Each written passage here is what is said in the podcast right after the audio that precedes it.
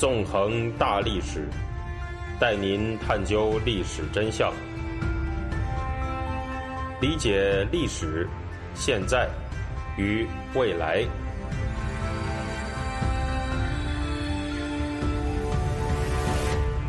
大家好，欢迎大家收听《纵横大历史》，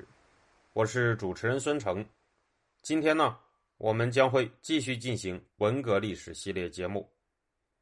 在之前的两讲里啊，我们谈到了红卫兵运动之所以会产生的社会背景，讲出了在文革前夜的社会当中那种席卷一切、充满仇恨意识的意识形态教育，以及中共的干部们所拥有的肆意妄为、对民众予取予求的特权。今天呢，我们将继续探讨红卫兵运动的社会背景，看一看文革前夜的学校当中。人与人之间有着怎么样的联系？首先需要明白的是，在极权主义社会里面呢，社会当中的每一个单元往往都有高度的相似性。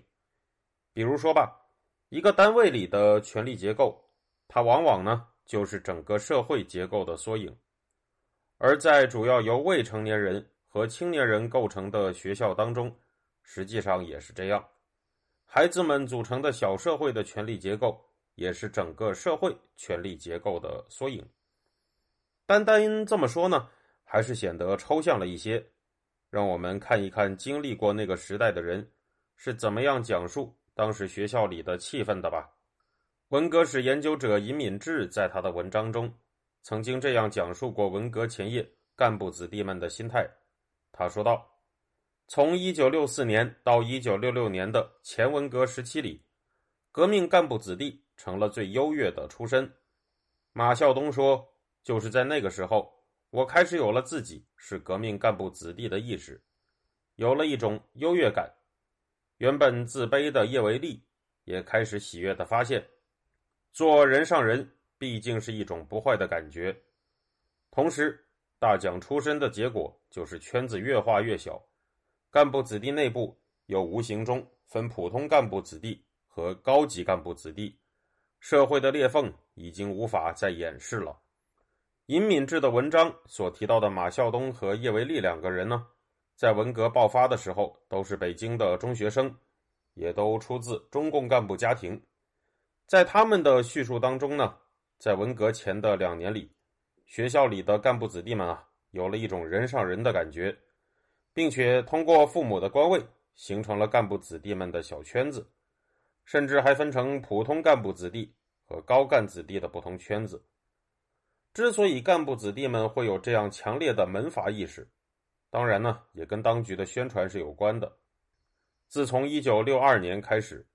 中共就在毛泽东的发动下，又展开了“千万不要忘记阶级斗争”的号召。在一九六四年。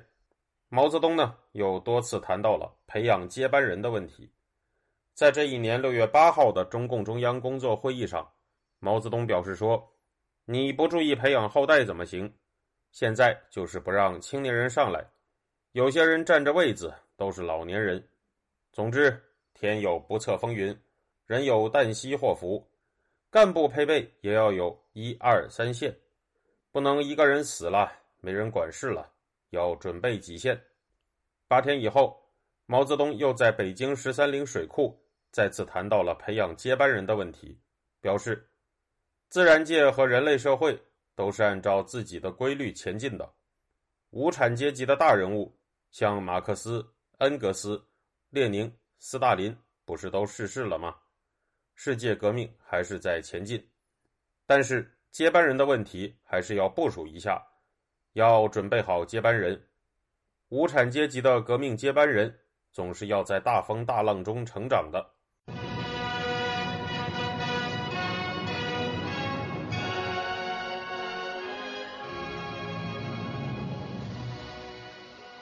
在这之后，毛泽东这种培养接班人的说法就在社会上广泛的流传了开来。对于干部子弟们来说，毛泽东所提到的。不注意培养后代怎么行？以及希望年轻人拿到干部岗位的这些说法，更是让他们浮想联翩，认为他们呀可以接自己父母的班了。在这样的情况下呢，干部子弟们的特权意识就比以往变得更加强烈了起来。另一方面，在拥有着强烈的特权意识的同时呢，干部子弟们也在使用一整套共产党式的阶级斗争理论看待着世界。曾经担任北京红卫兵组织西城纠察队宣传部长的秦晓，这样回忆过他当时就读的北京四中的情形，说道：“当时的主流思想，一个是阶级斗争，一个是反修防修。当时挑头闹事的主要是高三的一些高干子弟，他们认为学校里有阶级斗争，有的老师出身不好，就重点栽培出身不好的学生。”而革命的子弟被排斥了，还有就是鼓励走白砖道路，所以学校里就应该搞四清，搞阶级斗争。可见呢，当时有干部子弟们认为，学校里有所谓出身不好的老师们，没有重点栽培干部子弟，而是重点栽培出身不好的学生，而这就是阶级斗争在学校里的反应。因此呢，学校里就有搞政治运动、搞阶级斗争的必要。那么他们的这种看法是不是有一定的现实基础呢？文革史学者杨继绳在他所著的《文革通史专著·天地翻覆》中有过这么一段介绍和分析，表示说，一些家庭出身不好的学生，只要考分高，也可以上清华大学；一些重点中学也有一些出身不好的学生，其中主要是资本家和高级知识分子家庭出身的学生，在这些重点中学。干部子弟和知识分子出身的学生，自然就有分明的界限。干部子弟有家庭出身优越感，歧视出身不好的同学；家庭出身不好的学生有学习成绩的优越感，看不起学习成绩不好的干部子弟。作为老师，通常是喜欢学习成绩好的学生。杨继绳的书中也谈到呢，其实一些所谓家庭出身不好的学生。能够进入清华大学和重点中学，实际上也来自大跃进之后中共的政策整体上有所缓和这个前提。而在一九六三年之后，随着中共的政策迅速的重新变得激烈，教育层面的路线也就向唯成分论转化了。从一九六四年秋天开始，北京四中、六中、八中几所中学的干部子弟发动了一场名叫“四六八学潮”的运动。这场学潮的名字呢，虽然听上去和邓时代的八六学潮有些相似，但是诉求啊，却可以说是完全不同的。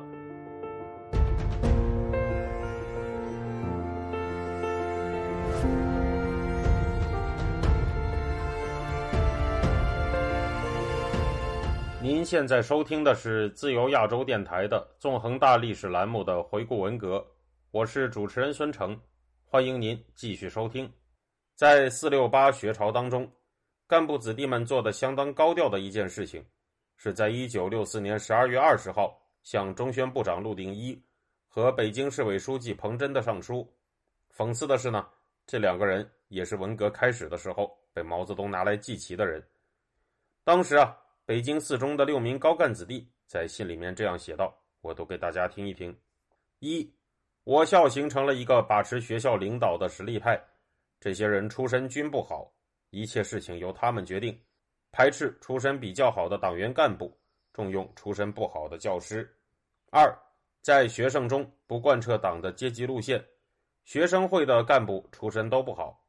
三，在学生中存在不少反动思想，学校对此不闻不问，大家掩饰，但对出身比较好的同学却采取高压政策，党支部不让搞阶级斗争，还决定。不许大鸣大放，不许贴大字报。我们希望上级能派工作组下来，把我校的问题彻底搞一下。上书的六个人呢，分别叫做杨东胜、宋扬之、苏承德、钱乐军、李安东和宋克荒。其中，杨东胜、宋扬之、苏承德、宋克荒四个人在签名的时候啊，还在他们的名字后面分别加上了“杨成五子”。父亲宋之光是外交部西欧司副司长。苏振华子、宋任穷子等字样，赤裸裸地宣布着他们作为高干子弟的身份。而把这封书信递交给陆定一和彭真的人呢，更分别是陆定一的儿子陆健健和彭真的儿子傅阳。可以说呢，这完全是共产党干部子弟通过圈内的渠道递交的书信，内容呢也在赤裸裸的展示高干子弟们的对所谓出身不好的人的歧视，并且认为已经享有诸多特权的高干子弟们的处境依然不能令他们满意，还需要搞阶级斗争。可以说啊，从表面上来看呢，虽然这封书信展示的是一群学生在对抗校领导和党支部，但实际上呢。却是干部子弟们在不加掩饰的寻求扩大自己的特权，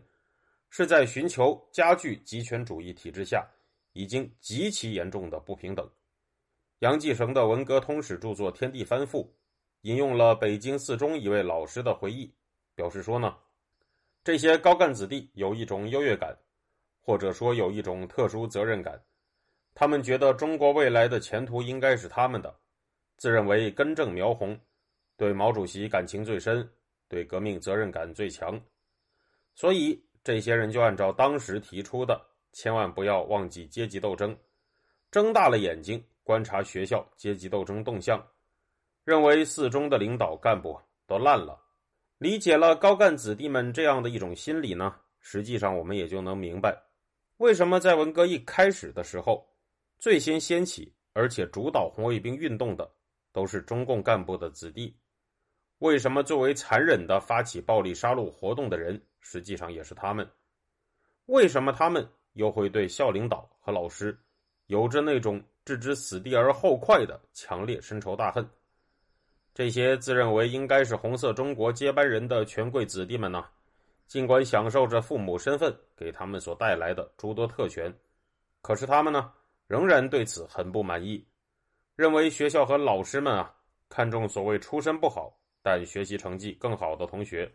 这令他们是完全无法忍受。他们从阶级斗争的理论出发，认为这就意味着校方、老师和那些所谓出身不好的同学们在对他们进行着阶级压迫，而他们则需要展开阶级斗争，因为只有这样呢，才能确保他们继承红色江山。在他们看来，确保由他们这些根正苗红的干部子弟继承红色江山。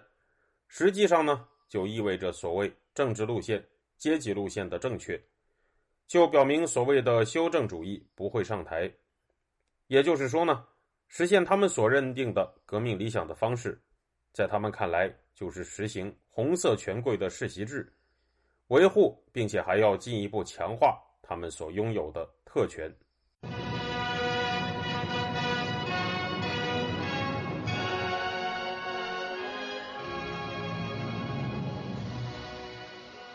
明白了这些问题呢，我们就可以知道，我们啊，绝不能仅仅把红卫兵运动的兴起原因，简单的定义成当时的学生们都疯了。就算在疯狂的政治洗脑之下呢，其实人们依然会保持着一定的本能和为自身谋利的行为逻辑。这些干部子弟们的思想呢，就是一个例子。一方面，他们是用着极端的政治理论分析着他们所处的环境。看上去啊是显得极为疯狂，另一方面呢，他们又在竭尽全力的试图维护和扩大自己父母所带来的特权，看上去呢又显得是很理性的。事实上，可以说绝大部分卷入文革这场政治运动的人，都有着这种既疯狂而又理性的矛盾特点。这也提醒了我们，在分析文革的历史的时候。我们绝不能用简化的“人们都疯了”这样一种说法，去解释当时人们的种种疯狂行为。只有更深一步的进行分析，我们才能对文革的历史有更全面的认知。总而言之呢，随着文革的正式发动，这些干部子弟们啊，可以说是拿到了一把尚方宝剑。现在呢，他们就要运用这场政治运动，来为他们父母打下的那个所谓的红色江山而战了。在下一讲里面，我们就会正式的开始讲述干部子弟红卫兵的兴起过程。那么，感谢大家，这周就到这里，我们下周再见。